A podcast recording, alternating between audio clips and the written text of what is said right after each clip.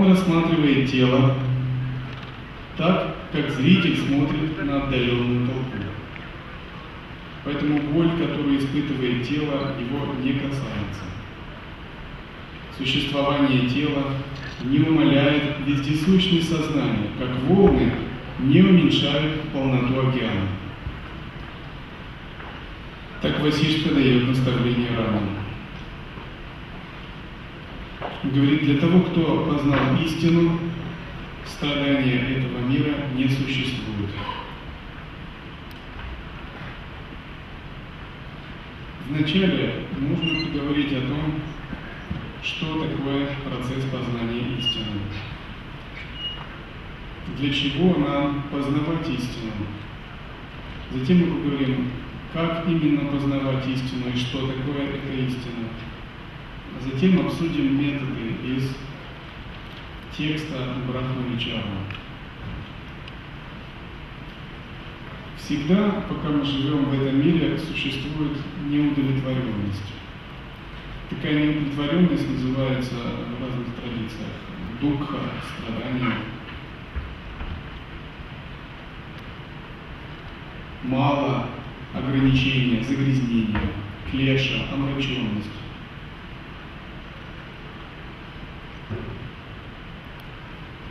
Неудовлетворенность присутствует постоянно. Замечаем мы это или нет, но это свойство нашей жизни. И даже если мы находимся в таком состоянии непрерывной радости и счастья, то это обусловлено такими временными причинами. Но рано или поздно эти временные причины перестают действовать, и возникает страдание, неудовлетворенность. Например, есть временные причины, жизненная сила, энергия, там, молодость, здоровье и прочее, материальное состояние, чувственные привязанности. Но рано или поздно проходит время, и эти причины меняются. И тогда приходит страдание. Итак, страдание как таковое, оно существует непрерывно, как определенный знак нашей жизни. И это проблема все попытки человечества жить счастливо, это как бы борьба с этими страданиями. Чтобы жить счастливо в этом мире, человек прилагает большие усилия. Ему не всегда это удается. Почему же существует страдания? Страдания существуют, потому что есть ограничения, и эти ограничения называются карма. Карма означает, что у нас есть некий груз накопленного неведения, который отягощает нас. И этот груз был накоплен в прошлых жизнях, и даже трудно сказать, каких именно. То есть он имеет такое безначальную природу. Если мы начнем исследовать, в какой из жизней карма была накоплена, 10 жизней, 100 жизней, то вряд ли мы это увидим даже самым сильным духовным зрением. Это груз безначальный. И именно потому, что существует карма, мы находимся в сансаре. То есть в ограниченном, в грубом физическом мире, где нет понимания высшего я, понимания своей природы. И почему мы находимся в сансаре? Мы находимся в грубом физическом ограниченном материальном мире, мы подвержены закону кармы, потому что у нас такое сознание. То есть наше сознание как бы соответствует этому миру.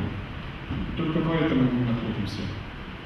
Если бы наше сознание соответствовало миру богов, деват, мы находились бы в другом мире. Но мы находимся в том мире, в каком мы есть, потому что таково наше сознание.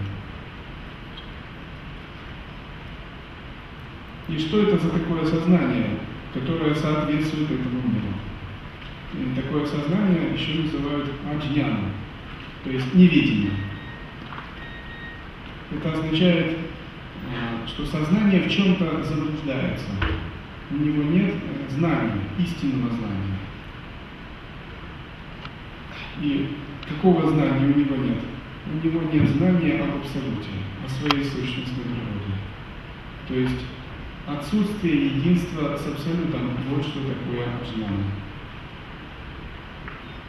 Невидение обладает разными формами и разными характеристиками. Обычно говорят, что его атрибуты таковы.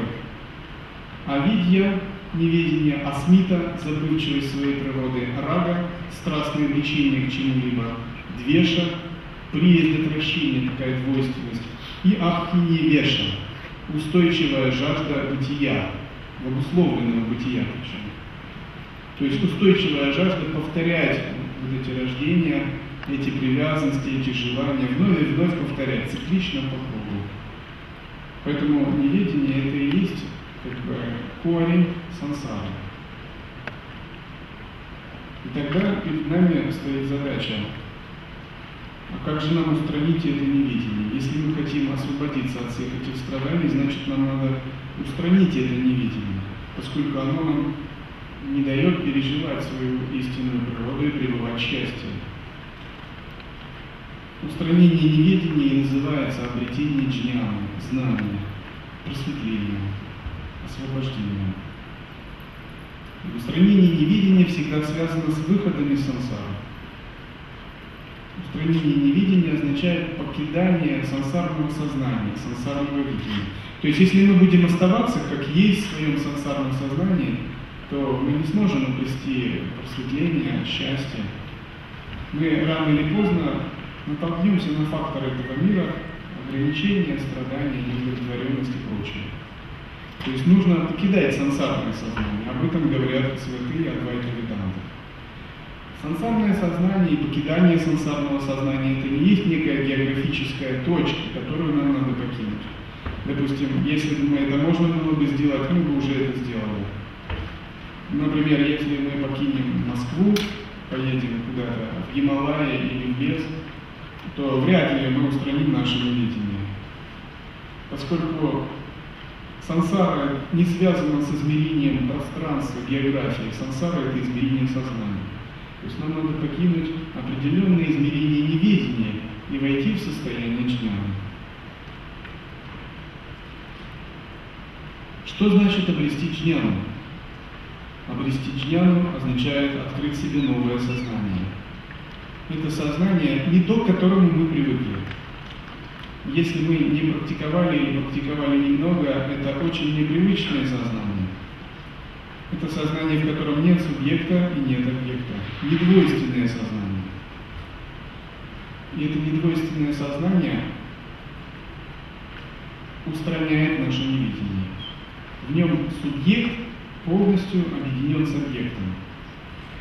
Эго, ахамкара, личность как субъект исчезает. Вернее, исчезает не оно само, а отождествление с ним. В момент такого исчезновения происходит распознавание природы ахамкары, эго, природы тела, природы ума, как единого сознания. Я вам скажу так, когда вы впервые это испытаете, вы получите шок. И это не какой-то такой шок, который вас испугает или ужаснет. Это такой шок радости. Шок такой, как будто вы так спонтанно нашли какой-то огромный алмаз. И причем нашли его в таком месте, которое у вас всегда было под глазами. Вы мимо этого места проходили миллионы раз, но просто его не замечали. Это шок от того, что вы обладаете уже таким великим, возвышенным, духовным, трансцендентным знанием. И вы им всегда обладали. Но вы просто проходили мимо. И из-за того, что вы проходили мимо, вы страдали, были не удовлетворены, испытывали какие-то желания, которые не относятся к вашей истинной сущности. И когда вы открываете в себе недвойственное осознавание, это действительно шоковое переживание. По сравнению с этим переживанием, самые сильные переживания в этом мире не могут сравниться. Это переживание раз и навсегда меняет вашу личность. Ваше прошлое, связи, отношения, взгляды на мир, на себя, ваши амбиции, гордость, надежды, планы, страхи, все это уходит. Это подобно, как если бы вы спали, и в этом сне у вас все это было. А затем вы раз и проснулись. И когда вы проснулись, вы думаете, ну надо же, может же такое присниться вообще. Все по-другому, когда вы проснулись, момент пробуждения, для вас все это не важно. В 25 лет я перестал праздновать свой день рождения. Я сжег все свои фотографии. Я сказал своим родственникам, я поздравляю вас со всеми праздниками, какие есть в этом мире, на, все, на всю будущую жизнь. Поймите мою любовь, как бы я вас люблю, но я смотрю на все по-другому. Попробуйте меня понять. Если я буду что-то делать не так, как привычно, воспринимайте это нормально, все нормально. Так я сказал. Я перестал праздновать Новый год, 7 ноября, 1 мая и прочие вещи. Я перестал вообще что-либо делать и воспринимать то, что связано с человеческим миром. Считать себя собой и так далее. Отождествляться со всем тем, что я считал собой. Потому что все это исчезло. Это исчезло навсегда и больше не появлялось. Потому что если вы познаете единство недвойственного осознавания, вы перестаете играть во все игры этого мира. Либо, если вы принимаете решение играть в игры этого мира, то за этим стоит какая-то мотивация, какая-то скрытая цель такая. Только вам и Богу известна. Например, помощь другим, распространение дхармы. Например, когда я проповедую учения, читаю лекции, общаюсь с людьми, это не потому, что мне этого хочется. Есть определенная мотивация распространять учение. Коль такая мотивация есть, я считаю, ну, я должен знать язык этого мира. Но моя собственная мотивация, как бы, она другая. Итак, нужно обрести чьяну новое сознание – и как его достичь? Надо достичь самадхи. Очень много людей так красиво и пространно говорят на разные темы, но на самом деле это не так уж важно, какими вы словами об этом говорите. Это вопрос практический, субъективный. Просто надо достичь самадхи. Если вам надо переплыть с одного берега на другой, вам надо просто уметь плавать, чтобы вы могли доплыть до другого берега. И вам не важно, что пишут в учебниках по плаванию, так? Если вы умеете хорошо плавать. И вам не важно, какими словами плавание называют. И какая традиция плавания есть. Все это не так уж важно. Очень многие люди фетишизируют какие-то вещи, которые имеют вторичные отношения к освобождению и просветлению. Это хорошо как дополнение, но фетишизировать их не следует. Такая точка зрения в традиции учения называется этернализм. Преувеличение важности внешнего мира, западание на явление внешнего мира. И ум, он, наш ум, он очень материалистичен, и он всегда склонен к такой фетишизации. То есть иногда мы можем фетишизировать сансару, внешнюю реальность, и сильно к ней быть привязанным. Иногда мы вступаем на духовный путь, но наш такой ум снова привычно пытается что-то фетишизировать. Он может фетишизировать харму, концепции, какие-то теории догматы, подход к духовному учителю, свое эго, методы. Он снова может создать себе какое-то ограничение, обусловленность, вместо того, чтобы прямиком продвигаться к недвойственности. И чтобы вот такой фетишизации не происходило, то очень важно так прямо и коротко назвать, что такое освобождение. То есть освобождение надо достичь самадхи. Допустим, начать с викальпа самадхи, перейти к нирвикальпу самадхи, закончить сахаджа самадхи. Можно миновать савикальпа самадхи, нирвикальпа самадхи и сразу учиться сахаджа самадхи. Традиции лай-йоги именно такой подход. Но, в общем, каким-то методом вам надо это делать, попасть в это состояние. Когда вы в него попадете, здесь действует принцип победителя не судят. То есть как вы в него попадете, не важно. Но если вы в него попали, вы в него попали. Все остальное не важно. Если отмотать все это назад, это не важно. Потому что когда вы в него попали, все остальное можно отбросить. И Будда приводил такой пример. Если человек плывет на лодке, ему надо доплыть до другого берега, то когда он доплыл до берега, ему не надо эту лодку тащить на себе снова. Он может сказать, эта лодка очень хороша, благодаря ей я доплыл до другого берега, она мне очень помогла, но мне незачем ее тащить теперь. Мне ее можно просто положить, оставить и идти на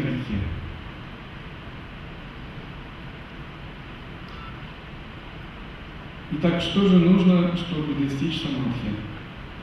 Нужно заниматься духовной практикой. Заниматься духовной практикой и заниматься и дальше. И заниматься через год, через два, три и всю жизнь до тех пор, пока это состояние не будет достигнуто. Правильным образом заниматься духовной практикой, соблюдая определенные тонкости, принципы. То есть заниматься как настоящий мастер, профессионал. И в чем это заключается? Например, ученик обращается к духовному учителю и учится всему, что он ему передает, занимая позицию пустого сосуда. Это правильный путь духовной практики. Или он самостоятельно изучает тексты, размышляет над ними и пытается применять те, те истины, которые есть в текстах в своей жизни. Затем он приходит к необходимости соблюдать йогические принципы, например, яма, нияма, самая. Духовная практика начинается с шраваны. В процессе шраваны мы получаем передачу учения, устную, символическую или неконцептуальную, но рано или поздно мы ее получаем. Когда мы обдумали и прояснили все сомнения, наступает следующий процесс – маманы, и когда этот процесс завершается, мы переходим к нидитхьясане. Нидитхьясана означает, нам нужно держаться все время, воспитывать в себе определенное состояние созерцания.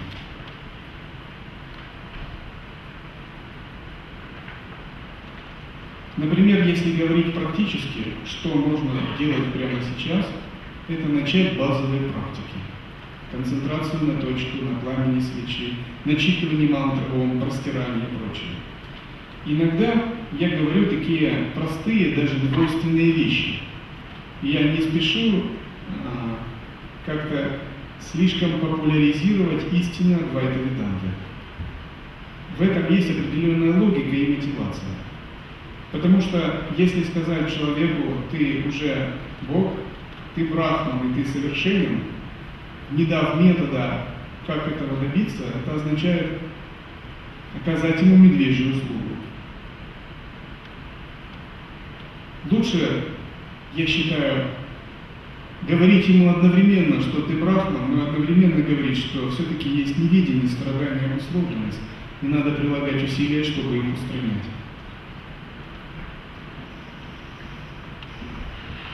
Когда мы прошли духовную практику предварительные садханы, устоялись ежедневные садханы, стали йогами, садху, тогда нам надо подумать о следующем шаге, о практике ретритов.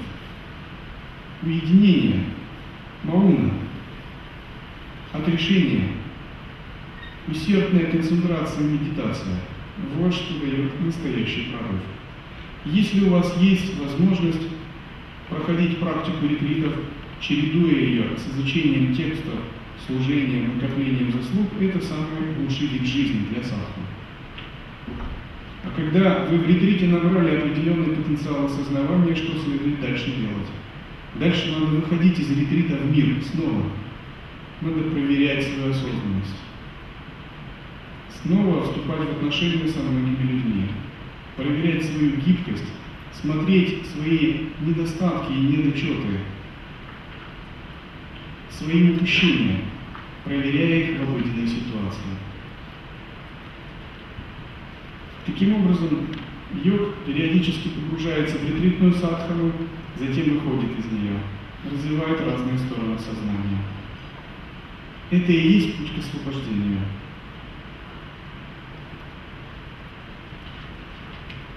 Когда мы идем по пути освобождения, следует понять некоторые вещи.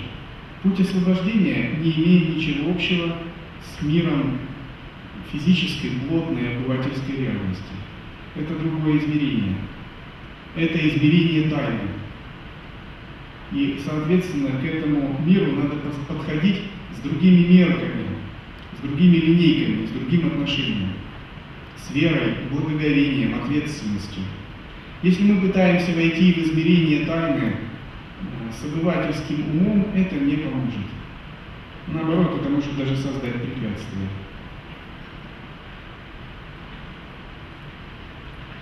Обыденный мир физической реальности и духовная реальность – это два разных мира. И кто такой духовный учитель? Духовный учитель – это как бы такой инопланетянин, посланник из этого другого мира. Хотя он выглядит и ведет себя подобно обычному человеку, на самом деле он живет в другом мире, по крайней мере психологически. Он полностью живет в другом мире. И этот мир очень отличается от обыденного мира. Там все течет по-другому. Единственная задача его, когда он находится в измерении этого мира, помочь другим людям обрести связь с этим духовным трансцендентным миром. Духовный учитель, он, в общем, не имеет никакой другой миссии, никаких целей, планов или амбиций. Допустим, он не политик, ему не нужны ваши голоса на выборах. Он не стремится завоевать вашу симпатию. Также он не, не поп-звезда, он не нуждается в славе и овациях. Было бы наивно думать, что ради всего этого ты практиковал отрешение, тапос и прочее. Это было бы очень даже смешно.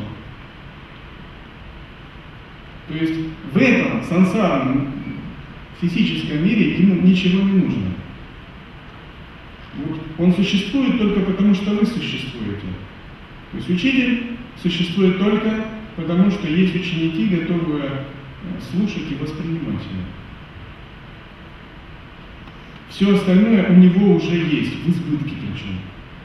В таком избытке, который даже трудно передать. Потому что сам он принадлежит другому миру, он там очень прочно обосновался. Иногда духовный учитель может хорошо говорить на языке этого мира, иногда не очень ну как если инопланетянин, иногда понимает людей, иногда не понимает.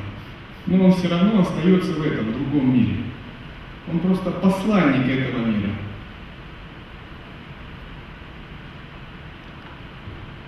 Иногда он учится у этого мира, его языку, чтобы хорошо доносить те истины. Но при этом он никогда не прилипает к этому миру, потому что сам он как бы посол из совершенно другого мира. И этот другой мир, он как бы имеет очень мало общего с этим физическим миром. И что же это за мир? Это мир игры, божественной лилы.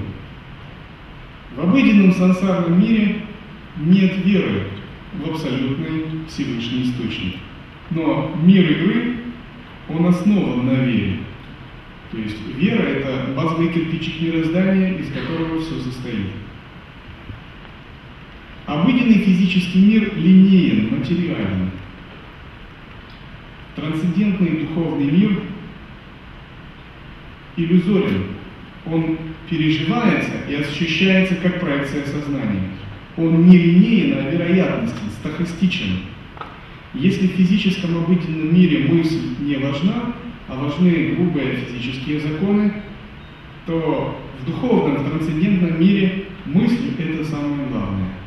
Мысль материальная, и она творит все. В этом законе, в этом мире действуют законы магии и трансцендентных миров. В обыденном физическом мире время течет линейно из прошлого в будущее. В духовном мире время может и лететь в любую сторону, или оно вообще не существует вне сознания. Нет прошлого, нет будущего, а настоящее, что это такое, если вы в него смотритесь? Время всегда находится на нуле. Обыденный мир основан на представлении «я есть это тело». В духовном трансцендентном мире божественной игры есть другие представления. Он основан на понимании «я абсолют», «ахам брахмасми». Если физический обыденный мир однозначен, логичен, построен на логике и концепциях, то трансцендентный мир неоднозначен, он парадоксален. Он находится за пределами концепции. То, что работает в физическом мире, неправильно в духовном мире. Совершенно неправильно. Наша логика, опыт, обыденный подход хороши в физическом мире, а в духовном мире неправильно. Все не так в духовном мире. Есть такая поговорка, то, что русскому хорошо, то немцу смерть. То, что хорошо при решении бытовых вещей, в духовном мире мешает или искажает его. Например, в физическом мире мы видим людей, животных, деревья, растения. Трансцендентный мир – это мир магии, как минимум, в котором можно видеть духов, богов, хранителей знания в виде дхаров, хранителей сторон света, ракшасов, демонов, при этом алчащих духов, существ из адских измерений, богов из чистых стран, гандхаров, небесных музыкантов, бесконечное множество божественных существ, общаться с ними, получать знаки, учения, наставления, передачи, видеть их в сновидениях, в медитации и даже наяву.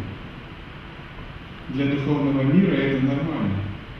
И когда ты непрерывно живешь в этом мире, для тебя это так же обычно и нормально, как для обычного человека смотреть телевизор, выступления поп-звезд или встречаться за чашкой чая друг с другом. И вот когда мы вступаем на духовный путь пробуждения, мы понимаем, что духовный путь пробуждения означает переход в это измерение тайны, в это измерение другого мира поскольку в обыденном измерении просветление не может случиться. Как бы обыденный мир и просветление – это несовместимые вещи. Просветление – необыденная вещь, совершенно необыденная. Это вхождение в измерение тайны. Причем в измерение такой тотальной тайны, что просто все, что составляло вашу личность, привычное видение, от него не остается камень на камне. Когда мы решаем идти к пробуждению, мы должны понимать это. Ни в коем случае не следует думать, будто наши обыденные обывательские представления могут быть туда перенесены, перетащены в сумке эго. Конечно, нет.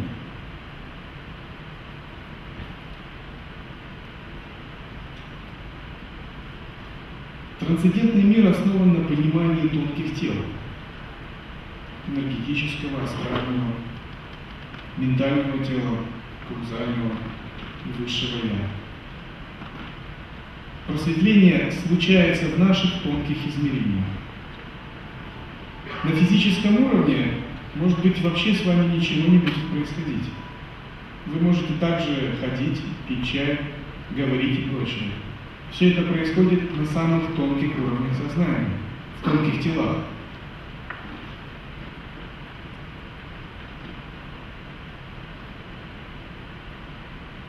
Физический обыденный мир основан на определенных смыслах, ценностях, целях. Мирское счастье, так называемое. Как обычно, материальный достаток, успех, здоровье, самореализация в обществе, семейные ценности и прочее. Но духовный мир построен на совсем других смыслах и на совсем других ценностях. И переход в измерение духовного мира начинается с того, что мы критически рассматриваем те смыслы и ценности, на которых построена наша жизнь. И понемногу изучаем смыслы и ценности святых, просветленных, описанные в священных текстах, как бы примеряем их на себя, как такую одежду.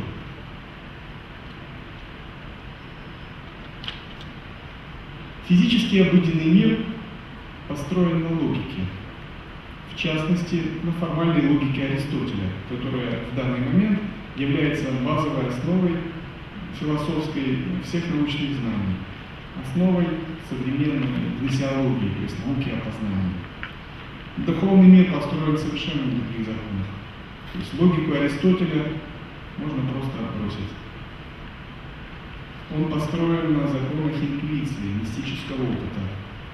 Абхинавапукта называл эту логику саттарка. Тарка – обычная логика, саттарка – это логика мистического переживания. В учении лай-йоги есть также термин парасаттарка – запредельная мистическая логика интуитивного переживания. Например, Аристотельская логика говорит, 1 плюс 1 будет 2. Если А и Б это разные объекты, то А никогда не сможет стать Б. А это А, Б это Б. Сатарка, парасатарка логика говорит, 1 плюс 1 может быть иногда 1, иногда 0, иногда 2, 3, 4, 5 и вообще до бесконечности. Сатарка логика, парасатарка говорит, а иногда может быть А, а не Б. Иногда А может быть Б. Иногда может быть А, А может быть иногда А и Б одновременно. Иногда оно может быть А и Б одновременно, и ни А, ни Б одновременно. А иногда А может быть вообще чем-то трансцендентным. Оно даже может не быть собой. То есть не быть А, ни Б, и вообще чем-нибудь. Это парасатарка логика. И вот по мере того, как мы продвигаемся в трансцендентный мир, мы входим в определенное видение. Это многовариантность, материальность, вероятностность, стохастичность, игра. Это большая свобода. И эта свобода основана на законах сознания, которые совершенно отличны от законов физического мира. Когда мы понимаем это измерение свободы, просто даже благодаря таким размышлениям философским, даже без медитации, мы можем войти в такое состояние парения, безраздельного тотального присутствия, свободы, чуть-чуть ощутить живой вкус игры естественного состояния. И вот в физическом, обычном мире мы всегда что-то делаем, делаем, мы всегда чему-то кому-то обязаны делать. Мы всегда это мы, и не что другое. И этот «я», он всегда находится в определенных рамках. Мы порождаем причины, пожинаем следствие. Это всегда так. И мы всегда чувствуем такое ощущение делателя, всегда скованы этим ощущением. И вот такое состояние, это называется сансарное состояние. Но в трансцендентном духовном мире все совершенно иначе. Там нет чувства делателя. И там нет такого линейного воздействия причины следствия. Там есть игра. Через тебя действует абсолют. И происходит игра абсолюта. И причина, следствие иногда зависят друг от друга, иногда могут меняться местами. Мир игры – это мир недеяния. В этом мире нет тебя, который действует, а происходит игра определенных сил, и эта игра определенных сил открывает различные варианты реальности. А в физическом мире выглядит это как причинно-следственная линейная связь. В обыденном физическом мире есть много ограничений. Например, этот мир ограничен культурой, логикой, моралью, определенными концептуальными принципами, но он многим чем ограничен. Трансцендентный мир, он не ограничен ничем, кроме осознавания, способности быть в осознавании. Физическом материальном обыденном мире есть многообразие. И это многообразие реально, а единства нет. В трансцендентном мире, напротив, есть единство, а многообразие – это иллюзия. Единство – это единственная реальность. Все же многообразие – это такое, ну, как приятное иллюзорное дополнение. Физический обыденный мир неуправляем. Трансцендентном мире управление реальностью силой сознания – это как бы главный вопрос. Мы реально понимаем, мир есть проявление нашего сознания. И как только мы признаем этот факт, мы сразу понимаем, что меняя свое сознание, мы можем влиять на этот мир, менять этот мир. Если весь мир есть проявление меня, и кроме меня в этом мире ничего не существует, значит я этот мир. Если я и есть этот мир, то я не могу в нем страдать. Ведь весь мир это я, и все зависит от меня. Если я отделен от мира, то я могу искать причины моих неудач, страданий, ограничений в чем-то внешнем, в других или в другом. Но если все зависит от меня, что мешает мне стать счастливым, изменив себя? Физический мир, обыденная реальность сансары, она всегда основана на эго. То есть на таком ложном мирке псевдоиндивидуальности, на чувствах, на желаниях. В трансцендентном мире не существует привязанности к эго. И эго видится просто как иллюзия, определенная игровая энергия абсолюта, которая формируется сознанием в нужных целях. Тот, кто живет в трансцендентном мире, смотрит на знаки Вселенной. Он не смотрит на логику, он смотрит на энергию и знаки, которые рисует его сознание, на узоры, которые рисует ему Вселенная. Иногда я задаю людям вопросы. Это не значит, что я хочу от них что-то узнать. Скажем так, я гадаю по их ответам. Я слушаю, как откликнется реальность через них. Это другая логика, вообще другая логика. В обыденном сансарном мире действуют законы физики. Например, законы термодинамики.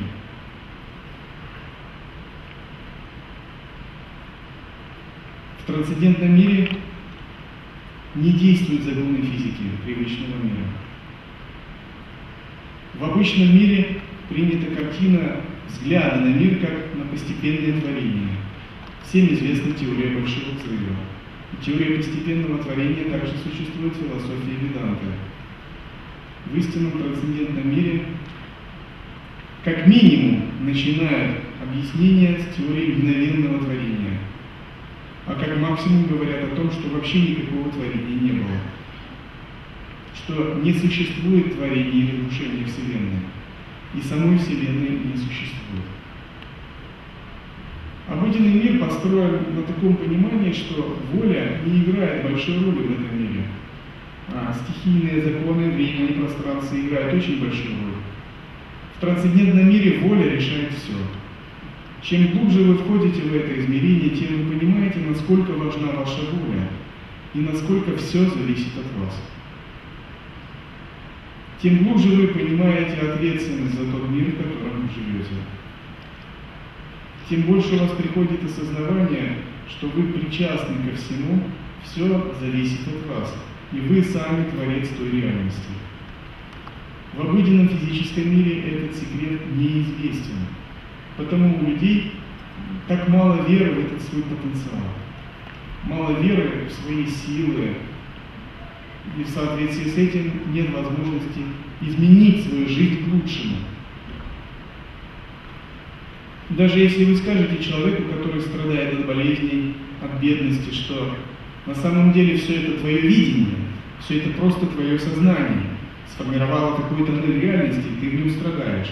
Но если ты переменишь свое видение, ты выйдешь из этого тоннеля реальности, все равно он ничего не сможет сделать. Почему? Потому что у него нет веры. Кто же такой духовный учитель? Святые тексты.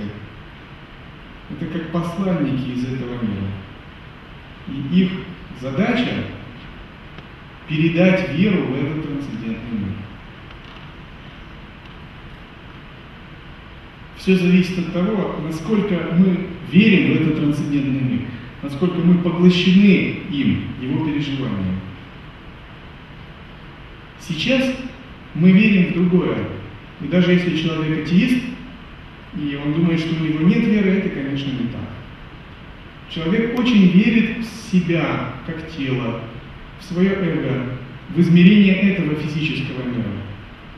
Он настолько им поглощен, что эта вера, она как бы принимается даже без доказательств, как аксиома, она в таком подсознательном, клеточном, подкорковом уровне.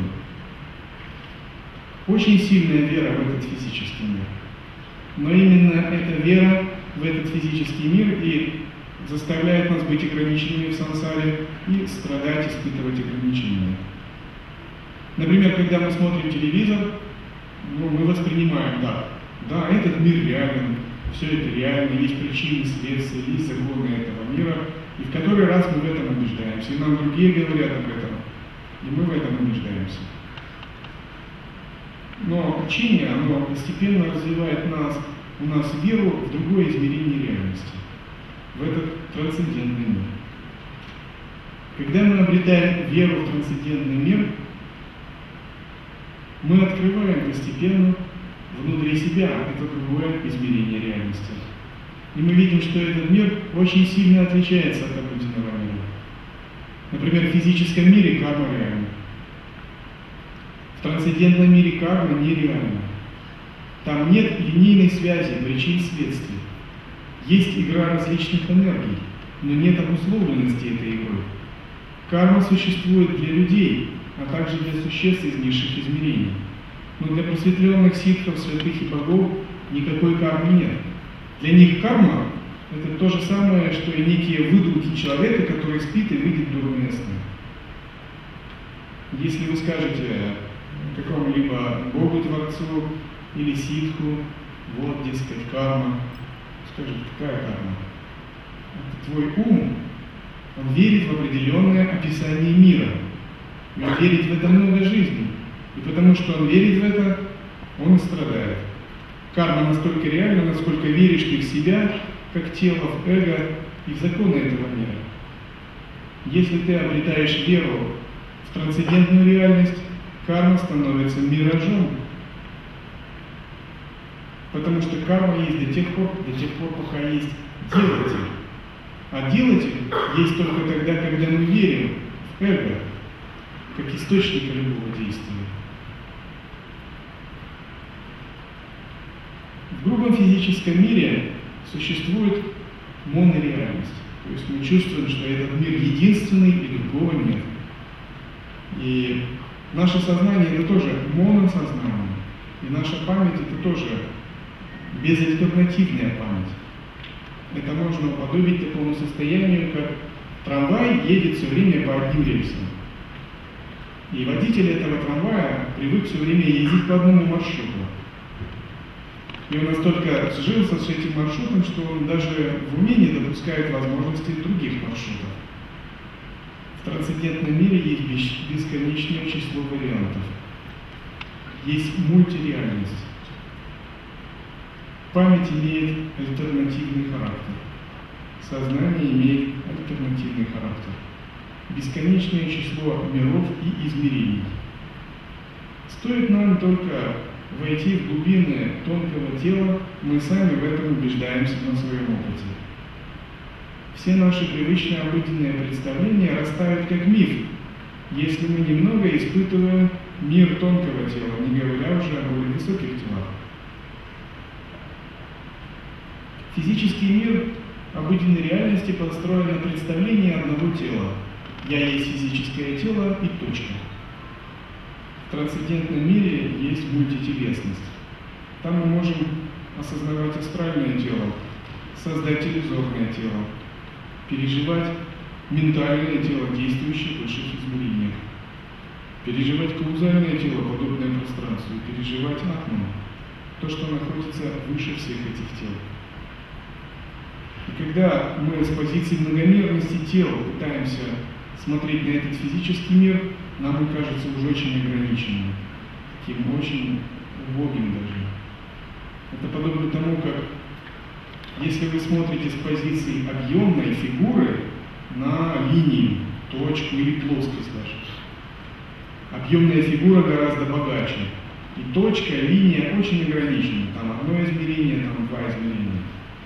У объемной фигуры есть три измерения. А если эту объемную фигуру посмотреть в динамике времени и прибавить четвертое измерение, то по сравнению с линией, точкой или даже плоскостью фигура будет очень богатая. И вот обыденный мир физической реальности можно уподобить такому миру линии или миру плоскости. Трансцендентный духовный мир, в котором живут святые, джняни, просветленные, можно уподобить такой объемной фигуре, которая также еще развивается во времени. У нее много мерностей. Физический мир однозначно. Духовный мир вероятностен, стахастичен, мультивариатен. В нем нельзя сказать однозначно, это так, а это так. Вот в физическом мире это допустимо. Там, либо ты за красных, либо ты за белых. Либо ты живешь, либо ты умираешь. И так далее. В духовном мире действует принцип Анны Канта неоднозначности. Есть даже целая философская школа, называемая Анны Кантавада, особенно используемая в джайнизме. То есть Анна Кантавада говорит, что о любой вещи, событии, объекте можно сказать только лишь определенным образом, только лишь в определенном отношении. А вот однозначно сказать будет неправильно. Анны Канта – позиция неоднозначности. Физический мир – это мир, который состоит из причин и следствий. Причина порождает следствие. В свою очередь, это следствие становится причиной для другого следствия и так далее. Эта бесконечная цепочка формирует событийные ряды. Когда мы их переживаем, это и есть карма. И вся жизнь для нас это вот такая причинно обусловленная деятельность. В трансцендентном мире все иначе. Там нет никакой причинно обусловленной деятельности есть игра. Игра вероятности, игра различных потоков. Игра спонтанных энергий, которые открываются внутри сознания. И кто играет? Играет не какой-то человек, деятель, обусловленный телом, а играет само бесконечное сознание само собой. Абсолют играет сам собой. Если в физическом мире нам необходимо действовать и получать результат, тот, тот, кто пребывает в измерении божественной лилы, игры, он не столько действует, сколько находится в состоянии неподвижности, недеяния. Он просто открывается разным вариантам энергии. Он как бы просто притягивает разные варианты видения. Он понимает, что дело не в достижении чего-либо, а в узнавании того, что есть и всегда было, и в притяжении его своим недеятельным сознанием. В физическом мире между сознанием и внешними событиями или предметами нет какой-то серьезной связи. Ну, например, мы понимаем, мое сознание – это я, субъект, а внешние объекты, предметы – это что-то отдельное от меня. В трансцендентном мире есть бесконечное множество таких связей. В трансцендентном мире этот объект и есть я сам. Я не могу отделить себя от этого объекта. В нем действует принцип «все во всем». Квантовая физика немного подбирается к этому принципу. Трансцендентный мир – это начало его с квантовой физики. Прибрам, Бом, Дойч и прочее. Отцы-основатели, которые только-только постигают истины в идентической философии. Физический мир – это физика Ньютона. Это всегда мир грубых физических объектов. В физическом мире есть закон рождения, смерти, перерождения. В трансцендентном мире этот закон не существует. Он просто не рассматривается. Не то, чтобы его там превосходит или борется, он там просто не существует. И поэтому, когда мы говорим об освобождении от круга рождения и смерти, это означает просто выйти из этого мира и войти в то видение, в другой мир. Как только мы входим в этот другой мир, закон сансары, круговорот рождения и смерти сам исчезает. Физическому миру присуща смертность, монореальность, монотелесность, логика, объективный ход истории, необусловленность деятельностью. В трансцендентном мире все иначе. Бессмертие, мультиреальность, саттарка логика, мультителесность, персональный ход истории, вызываемый простым побуждением воли. Принцип божественной игры – это все естественно. В трансцендентном мире реальность – это не только когда ты ощущаешь мир как проявление своего сознания, а реальность пластична, она управляема. Однажды я шел с одним монахом в Петергофе. Мы гуляли в парке. И мне так пришла такая мысль. Я ему говорю так, знаешь, вот китайцев их так много, целый миллиард на такой маленькой территории. Как они живут так? Наверное, когда они живут, они все время видят большие толпы людей. И я еще читал, что в любом транспорте особенность китайского менталитета такова, что если половина автобуса пустая, а половина полная, и один человек на пустой половине, он перейдет к той, которая полная. Поближе к большому количеству людей. Как только я произнес это, внезапно из-за угла завернула делегация китайцев человек 200. Вот если вы глубоко интегрированы в естественном состоянии, то мир становится магическим. Все, что происходит у вас внутри, происходит и снаружи. Мир буквально начинает копировать, откликаться на ваше сознание. Другой раз, прогуливаясь в Одессе, я как бы так монахом ненароком заявил, мы гуляли, я увидел такой большой обелиск. И этот обелиск мне показался похожим на Шива Лингам. Я подумал сказал, если ему делать пуджу, сколько же йогурта потребуется? Метров 30 обелиск, нужна целая грузовая машина йогурта. Как только я об этом подумал, из-за угла выруливает машина и большими буквами поперек. Фургон написано йогурт. То есть когда вы пребываете в этом состоянии, вы видите, что мир буквально откликается на любые посылы вашего сознания. Он просто копирует то, что у вас внутри, и то, что снаружи, это на самом деле нераздельное, это обычная реальность. И вы уже перестаете эти совпадения даже как-то считать. Это становится частью вашего сознания.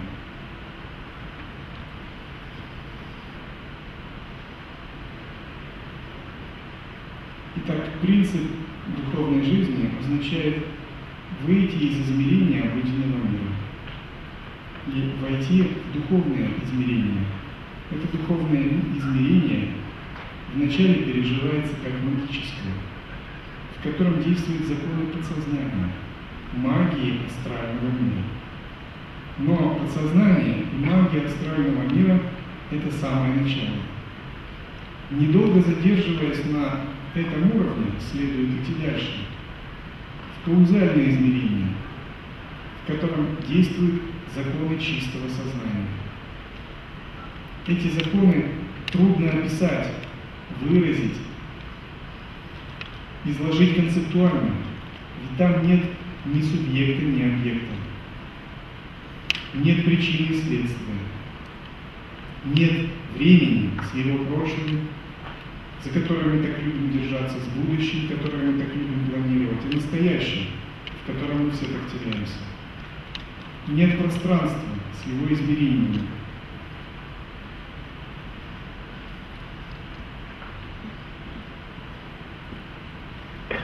Духовная практика есть не что иное, как постоянный поиск прохода в это другое измерение. Неважно, как вы в него попадаете, попадаете вы в него или нет, вот что действительно важно. Иногда мы забываем об этом. Иногда мы позволяем нашему обыденному уму даже э, в духовной жизни вести себя подобным образом.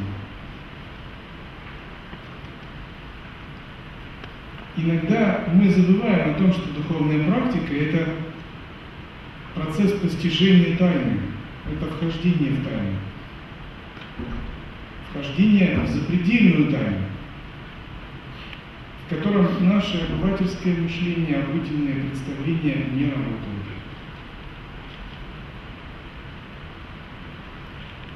Путь освобождения садхана означает искать проход в этот другой чудесный мир. Писание, священные тексты выступают здесь в роли карты. Духовный учитель выступает в роли проводника. Он хорошо знаком с этим миром, потому что он живет там. И он по этой тропинке между двумя мирами только и делает, что ходит туда-сюда.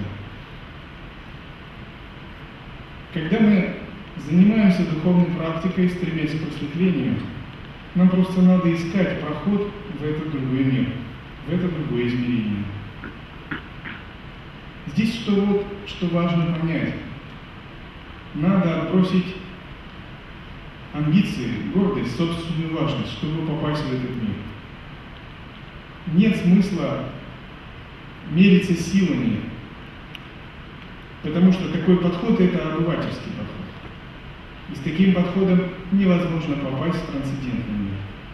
Напротив, нужно большое смирение. Чем более вы смиренны, тем больше у вас шансов попасть в этот трансцендентный мир. Потому что смирение, оно усмиряет наши эгоистичные кармические тенденции, которые были нами накоплены.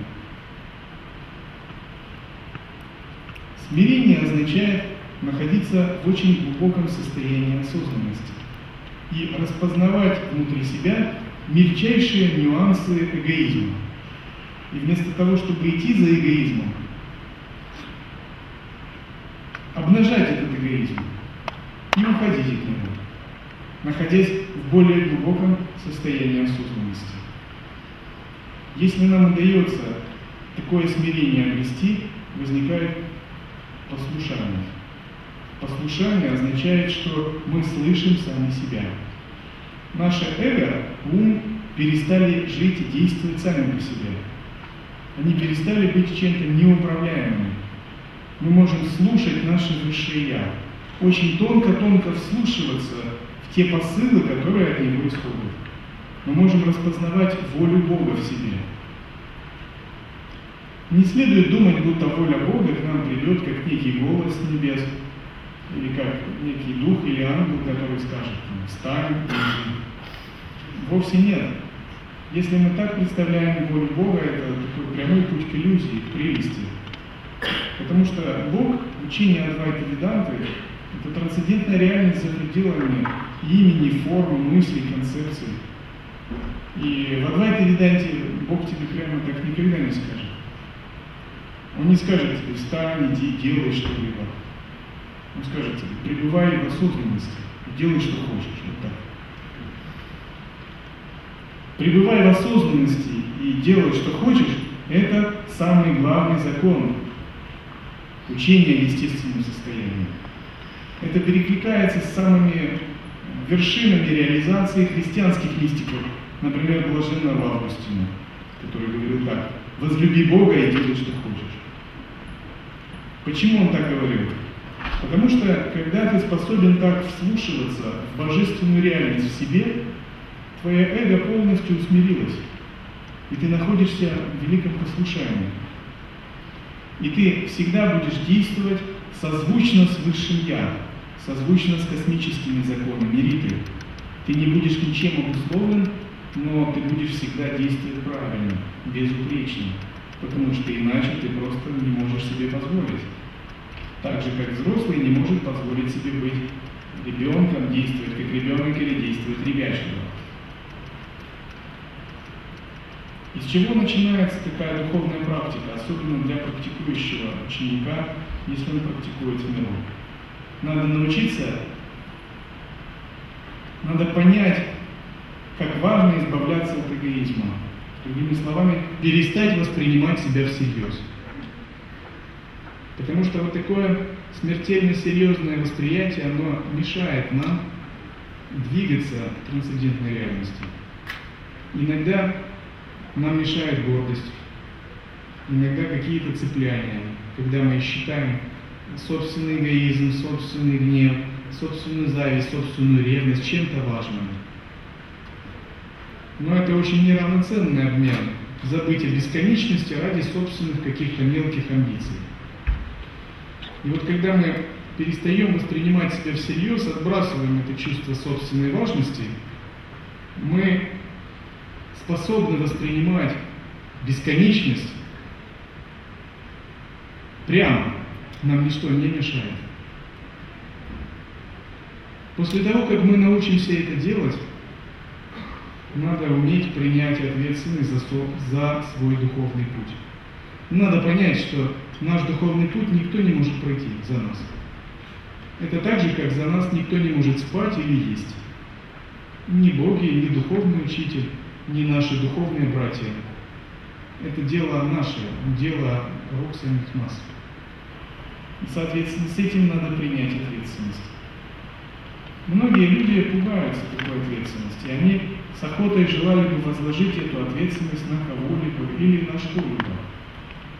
Вот такая детская привычка проецировать свою ответственность на что-то, это одна из форм обыденного сознания, которое пребывает в неведении. Потому что принятие ответственности, оно сразу как-то заставляет напрячься, если мы не осознаны. Оно сразу как-то заставляет почувствовать себя иначе. Если все дело во мне, то кто я и что я должен делать. Но вот когда мы засыпаем, мы думаем, о, все дело не во мне, конечно. Я вообще здесь ни при чем, а все дело в политическом строе, в президенте, в моем соседе, может быть, еще в ком-то. Только не во мне. Но это форма неведения. Путь пробуждения заключается, начинается с того, что мы начинаем принимать такую ответственность за свою духовную жизнь. От этого веет таким одиночеством, даже холодом немного сначала. Но когда мы принимаем это, мы видим, что это единственный верный путь. Это не отменяет связь с учителем, со святыми и богами, получение благословений, вовсе нет. Но никакой учитель и боги и благословения не могут дать нам то, что уже мы имеем, и что мы можем открыть. Никакой Будда не может за человека есть или спать.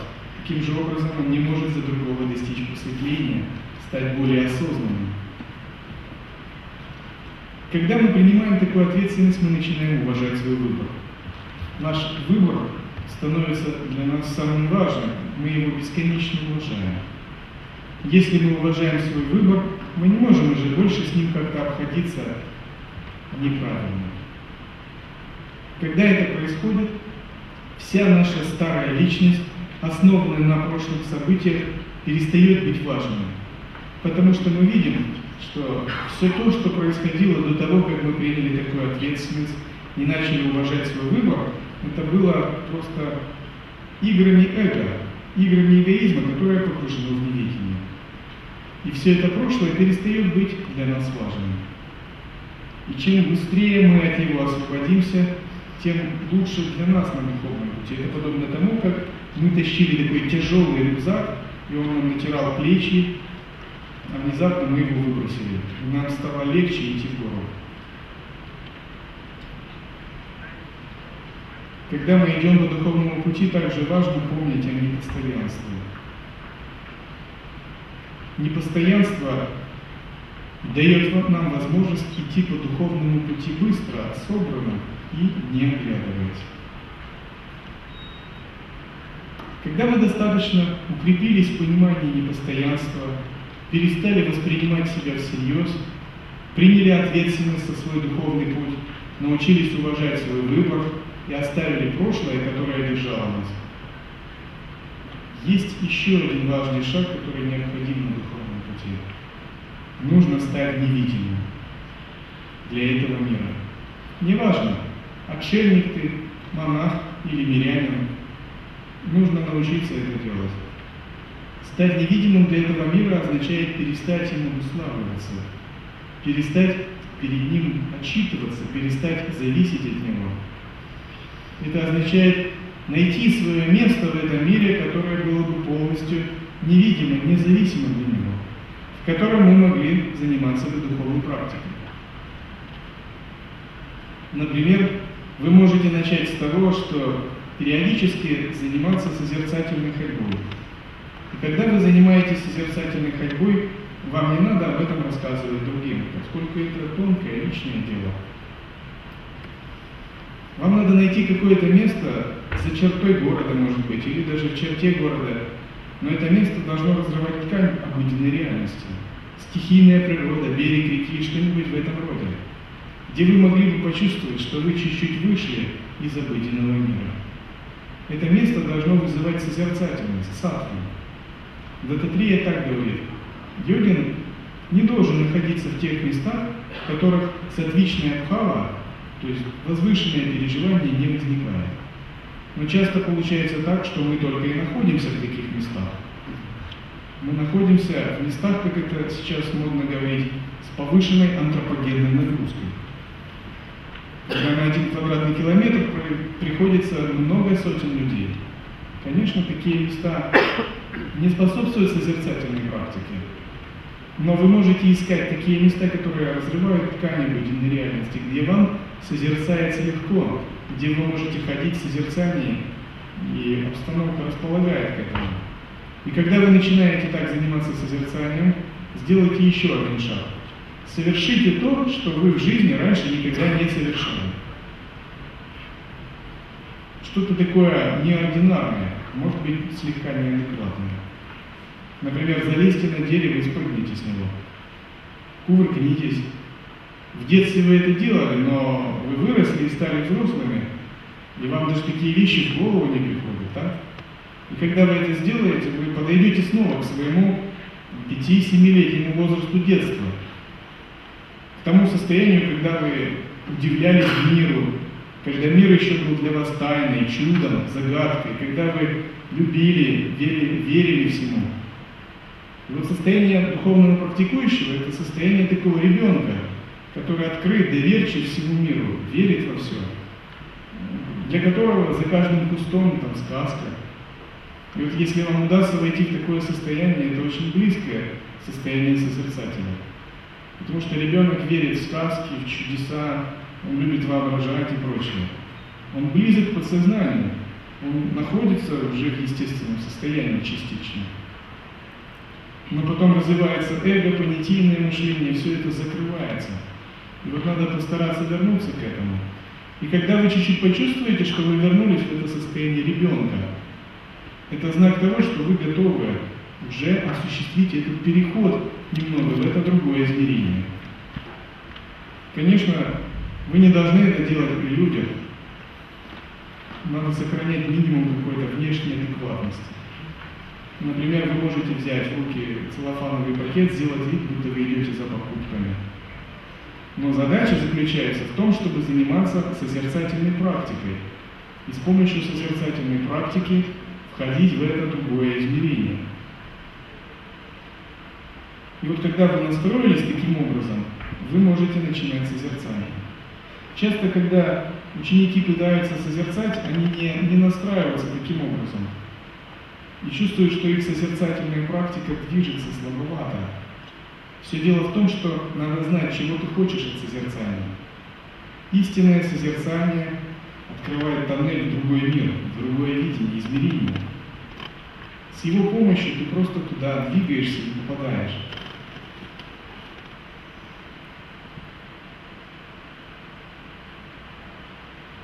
Чем больше вам удается так настроиться и разрывать повседневную ткань обыденной реальности, тем больше вы будете чувствовать успехов вашей созерцательной практике. Созерцать можно с помощью Шанхая Мудры. Можно созерцать горизонт, практиковать это вечером, санкальпу иллюзия сон, сложную санкальпу все едино с умом. Все это достойные, важные методы учения пражни янтры, которые реально работают. Можно выполнять практику созерцания, объединяя их с чакрами и энергиями. Это называется сахаджи крии. Высший пилотаж созерцательной практики.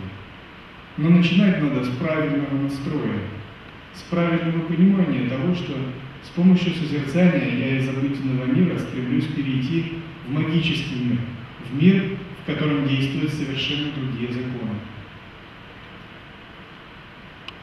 И вам это надо оставлять внутри, как свою внутреннюю тайну.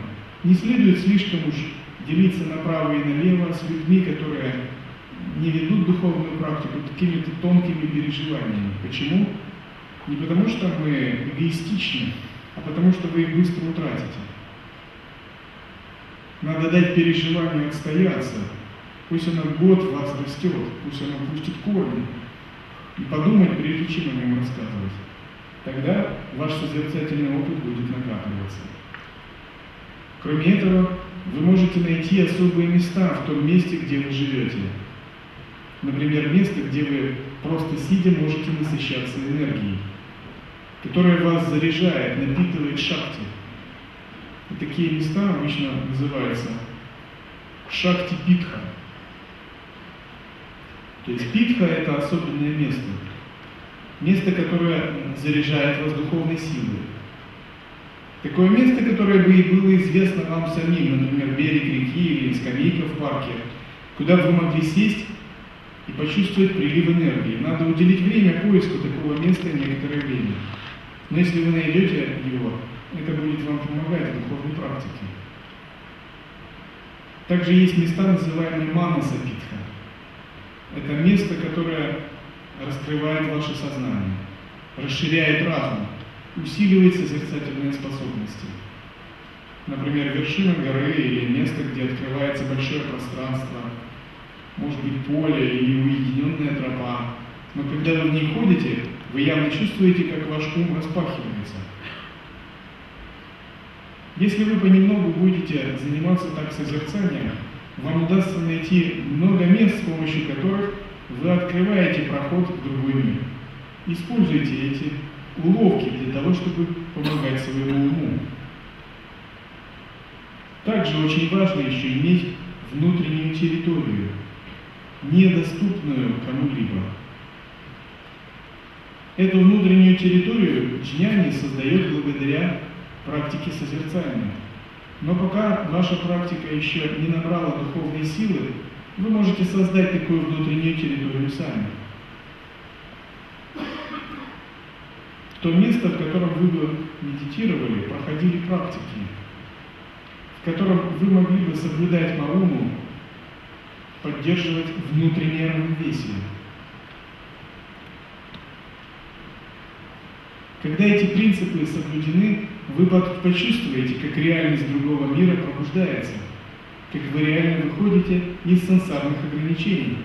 Эти методы не есть мое собственное изобретение. Они испытаны тысячами поколений духовных садху, святых, которые всю жизнь жили подобным образом. Также очень важно выполнять определенные практики. Например, уметь хранить тайну. Хранить тайну относится не только к хранению метода линии передачи, а вообще хранить благоговейное отношение к духовной жизни. Понимать, что духовная жизнь – это величественная тайна. О ней нельзя говорить в суе, потому что все это рассеется тогда. И снова законы обыденного мира возьмут власть над вашим сознанием.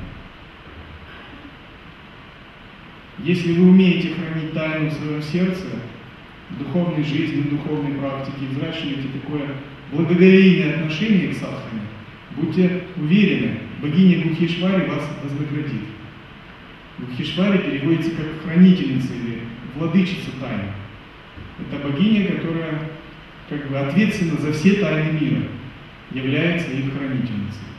Она даст вам благословение, видя, как вы исполняете ее наставления.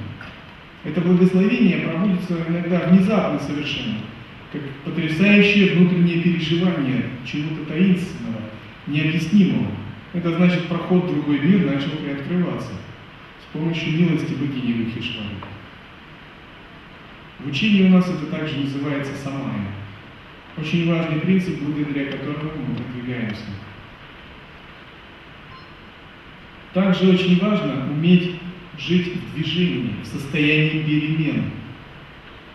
Йогин – это тот, кто всегда идет по пути трансформации. Это тот, кто нигде не застаивается. Его ум – это не стоячее болото. Он всегда идет вперед. Его ум находится, с одной стороны, в недеянии, а с другой стороны, он всегда идет вперед. Он как бы прогрессирует, растет. И он находится в постоянном потоке перемен.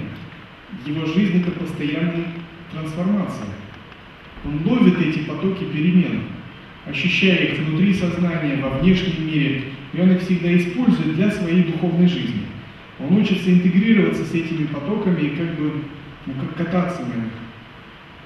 Если же мы чувствуем, что наше сознание застаивается, что мы как бы, стареем, нам надо понять, что нам нужна трансформация. Нам нужно активировать, взбадривать свое сознание. И он с помощью практик созерцания как бы постоянно ищет вот такое иное видение. Искать иное видение не обязательно там, путешествовать куда-то. Вы можете оставаться на своем месте, там, где вы есть, где вы живете. Иное видение означает совершенно иной фокус восприятия, который возникает благодаря правильной созерцательной практике. И вот когда это иное восприятие возникает, то вы можете идти по той тропинке, по которой вы ходили с детства, в парке где-либо. Но это иное восприятие откроет вам совершенно другое измерение жизни. И вы поймете, что в этом измерении жизни возможно все, даже просветление. Но в обыденном измерении ничего невозможно кроме тех обыденных действий, которые мы всегда совершаем. И по мере того, как мы можем входить в это другое измерение, нам надо также учиться освобождать разум от обыденного мира, от обыденного застывшего физического мира, который так нас ограничивает. Освобождать разум не означает взять просто выбросить все наши представления, память, накопленный опыт, вовсе нет на своем уровне, они полезны. Скорее это означает, что нам надо четко понять, что относится к обыденному миру, а что относится к трансцендентному миру. И сделать обыденный мир подчиненным, память обыденного мира, разум обыденного мира сделать просто инструментом, который служит нам, работает на нас, но не мы на него работаем, и не мы ему служим. Следующий принцип. По мере духовной практики надо научиться приучать себя к одиночеству. Приучать себя к одиночеству не означает буквально жить в одиночестве, соблюдая мауну или только жить в ретрите, подобно отшельнику. Я скорее говорю про экзистенциальное одиночество. Экзистенциальное одиночество – это самодостаточность. Это независимость, это свобода. Вы можете общаться с другими, поддерживать связи со своей семьей, но внутри у вас должна быть самодостаточность. Нет зависимости. Есть любовь, есть связь, есть отношения, а зависимости нет. Тогда вы увидите, насколько сгармонизируются ваши отношения с другими, насколько откроется ваше сердце и насколько вы сможете по-настоящему любить других. Потому что раньше вы не могли любить других из-за того, что сильно цеплялись, были не самодостаточными, очень боялись этого одиночества. Потому что от этого одиночества веяло такой бездной, что было даже трудно с этим находиться. Но в процессе духовной практики надо научиться принимать свое одиночество. Более того, когда вы его примете, вы обнаружите, что оно целиком благоприятно, позитивно. В этом одиночестве находится такая бездна самодостаточности, свободы, и там нет никакой одинокости. Вы не чувствуете там заброшенными, одинокими. Вы чувствуете единство со всеми живыми существами и всем миром. Но вы по-настоящему свободны. Вы по-настоящему можете нести ответственность за свое «я» и свою жизнь. И настоящий джняна садху обязательно приучает себя таким образом.